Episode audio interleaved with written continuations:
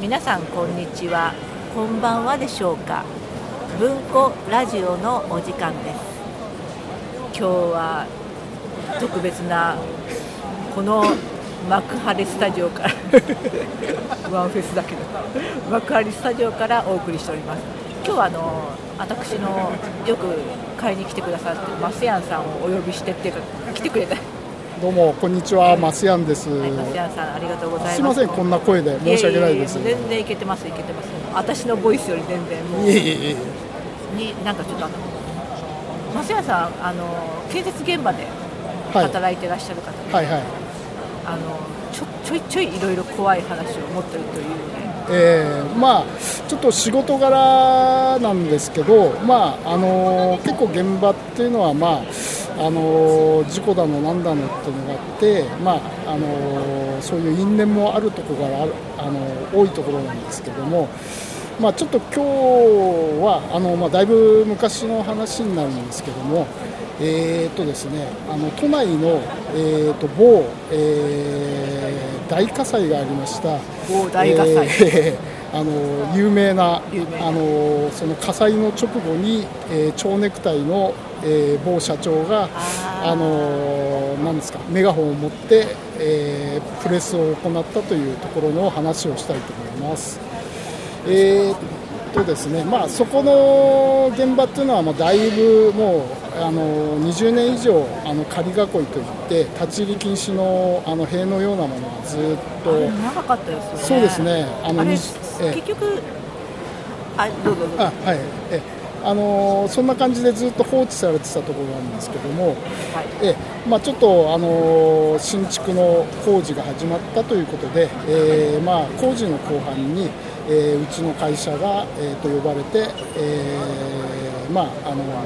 仕事を行ったということです。そうなんかあの長くあれ本当に長あれ結局あの、誰の手に渡るかわからない状況そうでしょうね、ええ。まあなんかあのいわくつきのところなんで、おそらくいろんな利権とかそういうのも絡んでたんじゃないのかなと思いました。はい。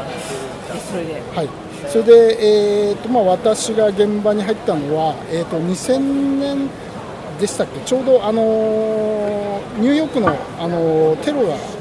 あのーあったワールドトレーディングセンターのテロがあった頃なんですけれども、まあ、その時にはもう、えー、と昔のなんていうんですかねそういうあの暗い印象とはなくて、えーもう超高層のあの現場ビル超高層ビルがもう、えーほぼ竣工間近みたいな感じでした。はい、それでまああの皆さんというか現場入る人間も昔にそういう大火災があって、えー、と大勢の方が亡くなったっていうのをあの重々あの知って入りますんでね、まあ、多少はそういうことがあるのかなとは思いつつ、まあ、あのそういうちょっと、まあ、いわゆる心霊話ですね、えーまあ、そういうのが全くこう周りから聞こえてこないんで、まあ、あのお祓いも済んでるし、まあ、そういうものはないだろうと思って、でまあ、その時はあの仕事を、えー無事終えました。それで、えーとまあ、ある日、えーまああのエレベーターを見たらですね、えー、とエレベーターっていうのは大体あのお施主さんに引き渡す前はあのベニヤとかあのそういう梱包材であの養生っつって傷がつかないよあうになってる。よく知ってますよええ。ねなんかあの内側とかはいはいはい。も綺麗に、ええ。あもんもんなんの引っです越す時もそうですね。そんな感じでええ。そうですね。やってますそんな感じですね。はい。それで、えーとまあ、よく見ますと、なんかボールペンかなんかで、えー何階の何号室はあの幽霊が出るってちょっと、そこに書いてあったんですか？あのいたずら書きがいしてあって、やいたずら書きが、ああ、はいはい。いたずらかなみたいな、うんで、まあ、これはやっぱ出るんだなと思って、あやっぱ出る方向なんですね。であのちょっと監督さんにですね担当の監督さんに釜かけて、あれなんとかさんあの何階の何号室出るって書いてるけど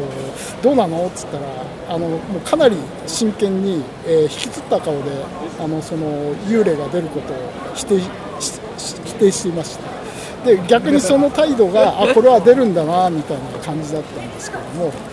それでまあ、ちょっと話また戻って、あの自分が現場出た後に、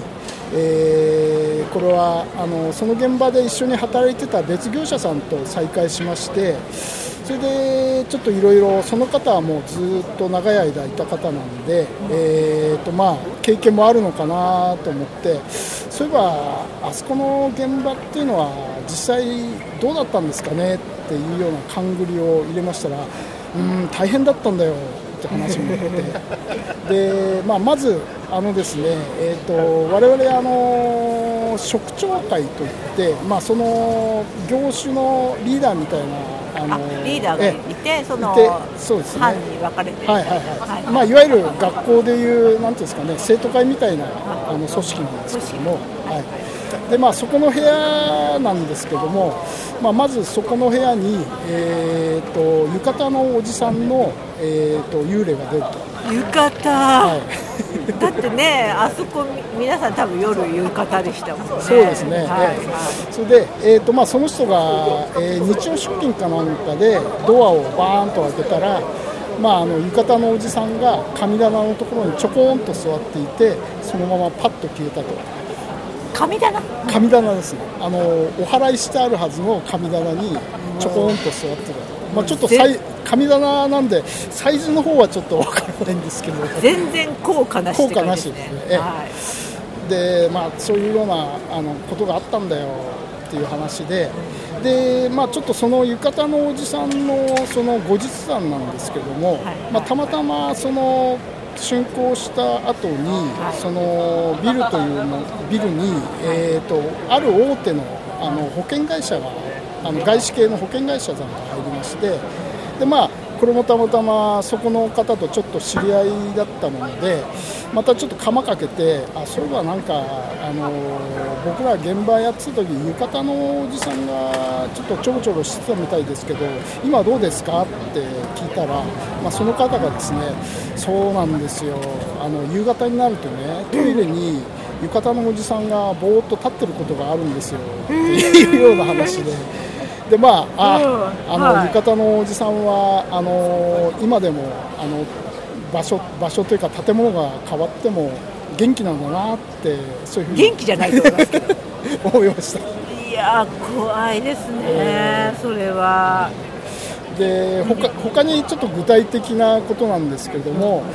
えーとですねまあ、大体天井があってその天井裏っていうのは、まあ、空調といってあの冷冷暖房の機械がこうダクトが張ってるものなんですけども、はいはい、まあ、それを吊るための僕ら全ネジって呼んでる、まあ、いわゆるあのビス状の大体50センチか60センチぐらいのビス状の長いネジがあるんですけども、はい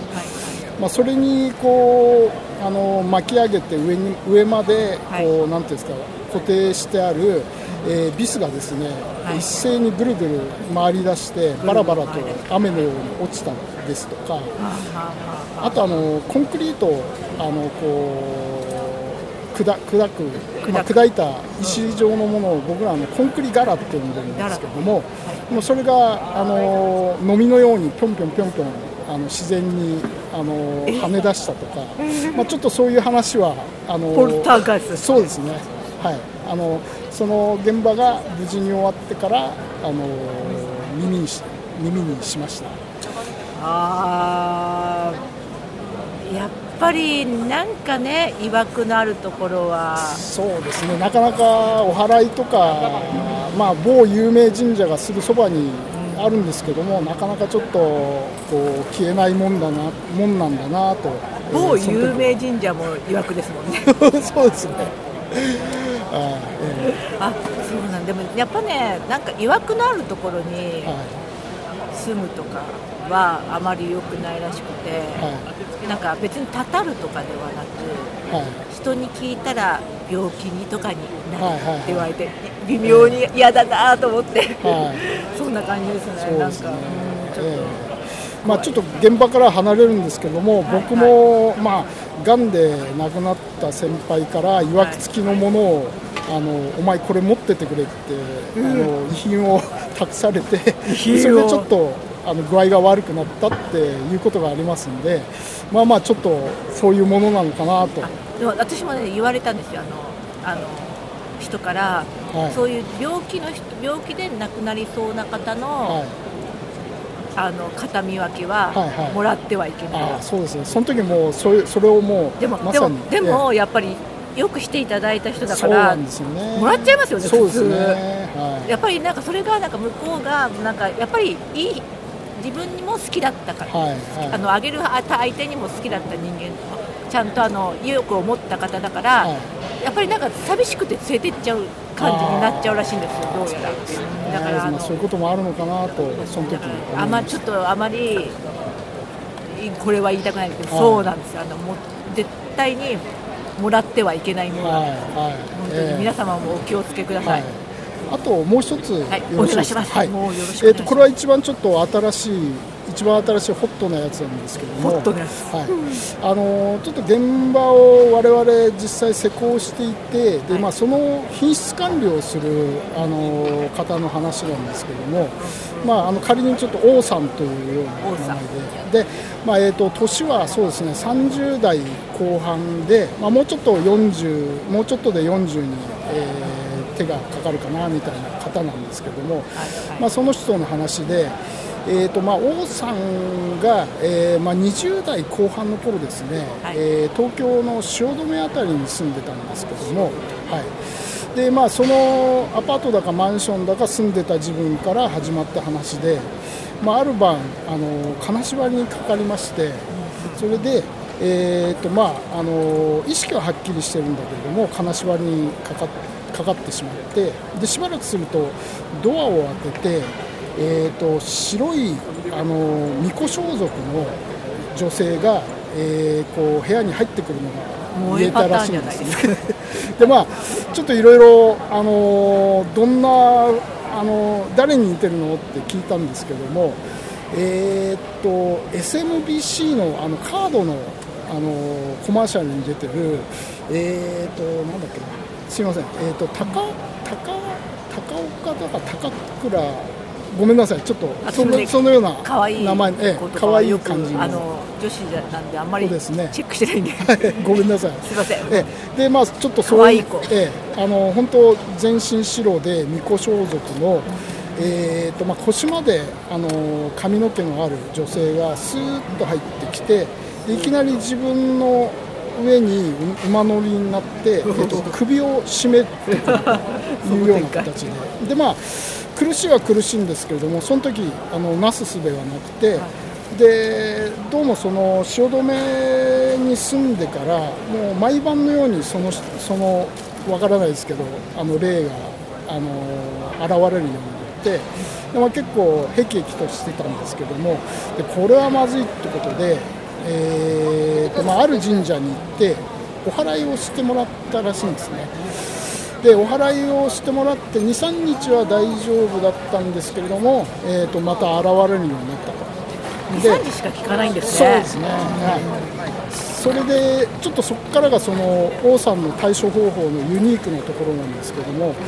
で王さんは、えーっとですねえー台所にあったあの包丁を、えー枕元に置いておきまして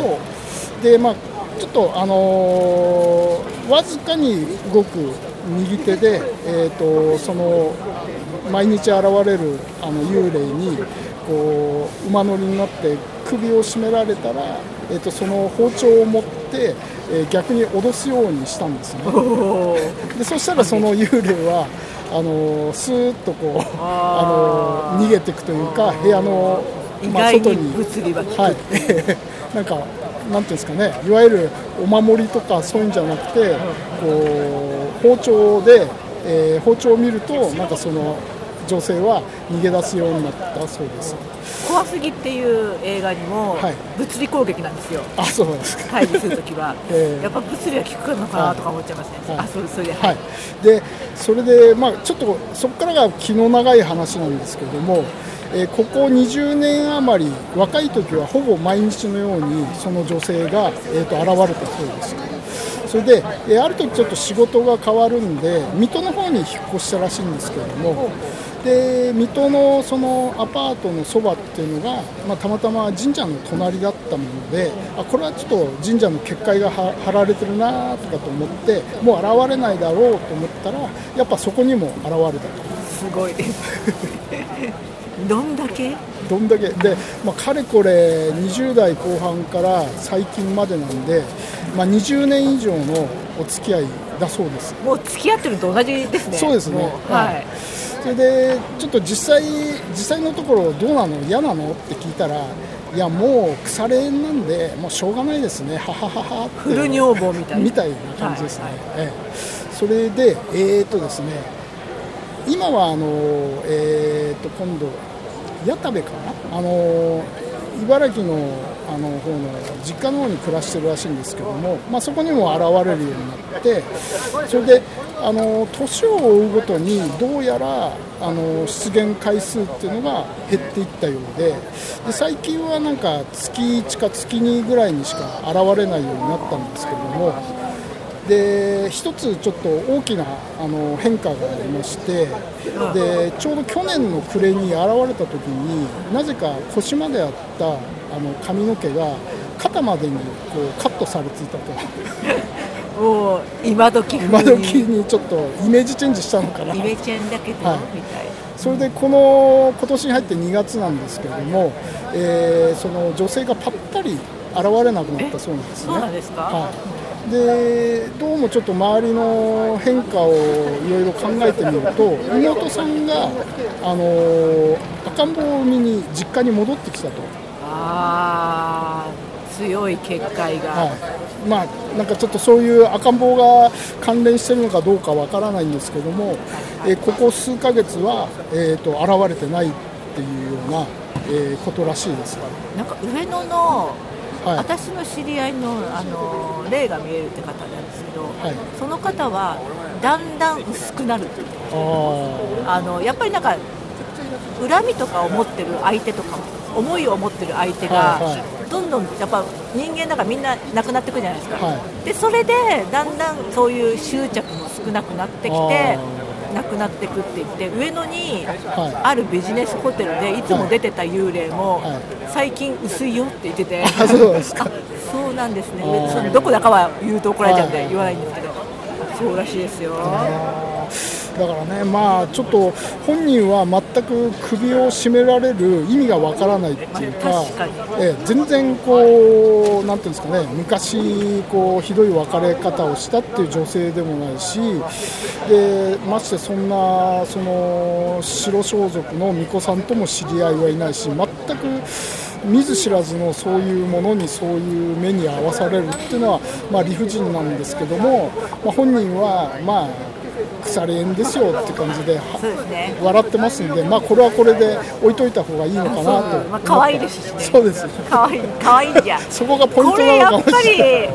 りやっぱりよくよくイケメンに限る的にみたいな感じで可愛いけりゃもうそれでよしみたい多な分それが例えば老婆とかそういう感じでだからもう絶対許さないとかになるけど。でなんか表情はあの常にこう無表情らしいんですね、ええ包丁をこう握ってもなんか驚いた顔一つせず無表情のままあのドアドア開けたドアから去っていくっていうような感じこらしいです開けたああそこ通ってくるそうです消えるんじゃ消えるんじゃなくてドアを通ってあの帰ってくっていうようなことを言ってました。なんか気になりますね。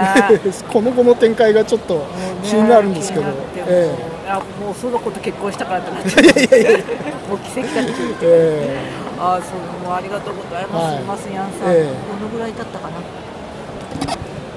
あ助かる助かります。ちょうどちょうどいいぐらい。ですあはい。はい、はい。じゃあマスヤンさん今日はありがとうごはいざいました、えまあーワンフェスあのいつも文子さんのブース楽しみにしてるんでまた次回も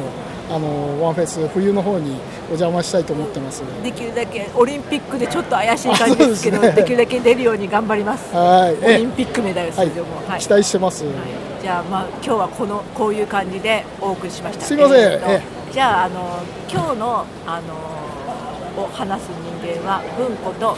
えーマスヤンでした。それでは皆さんごきげんよう。ごめんごきげんよう